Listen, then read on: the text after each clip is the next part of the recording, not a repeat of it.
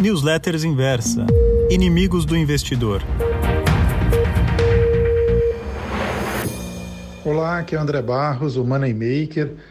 Bom, na nossa conversa de hoje do Inimigos do Investidor, eu queria propor uma maneira diferente de você avaliar os seus movimentos na bolsa.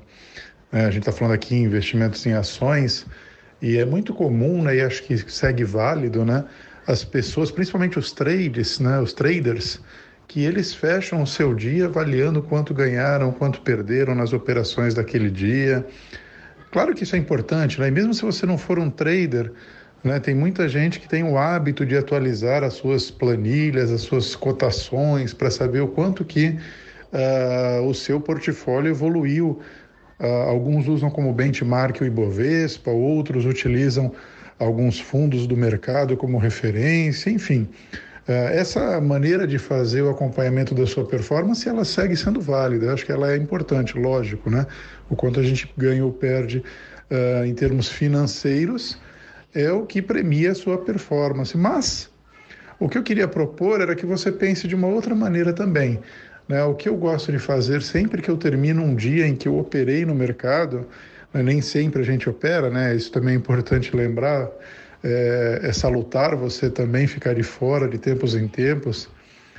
Né? Mas o, o que eu costumo usar no momento, no dia em que eu fiz uma operações, movimentações, é me perguntar mais do que até do que o quanto eu ganhei ou perdi, se aquelas decisões que eu fiz estão de acordo com o que é a estratégia que eu escolhi.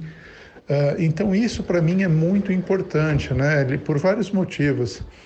Uh, um é que obviamente você dorme muito mais tranquilo quando você está consciente do porquê você fez uma compra, venda, uma, uma espera, decidiu por esperar ou decidiu por manter as suas posições. Você sabe o que fundamentou aquela decisão. Se o mercado não seguir ou demorar para seguir na direção que você espera, é muito fácil depois você tomar uma decisão no sentido contrário ou, o que é melhor, se manter ainda naquela decisão escolhida.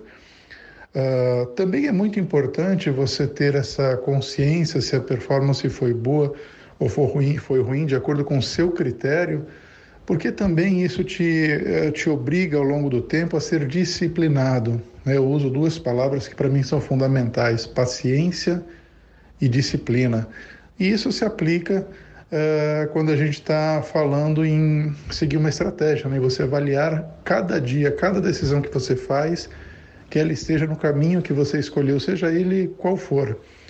Então, uh, o meu convite né, nessa nossa conversa de hoje é para que você não abandone as suas, as suas métricas de performance financeira, mas inclua essa nova métrica, né, que é o quanto que as decisões que você tomou, no momento em que você tomou as decisões, estão dentro do caminho, da estratégia que você escolheu. Isso vai fazer uma grande diferença tanto para você dormir melhor, quanto para você é, revisar essa decisão no futuro, mas principalmente para que ao longo do tempo você desenvolva disciplina no caminho que você escolheu. Ok? E não esqueça também, né? Quando a gente fala em decisões na bolsa, não é só comprar e vender. A gente está falando em comprar, vender, esperar e manter. Então são sempre quatro decisões que a gente é convidado a fazer quando o mercado está aberto para, para operarmos, ok?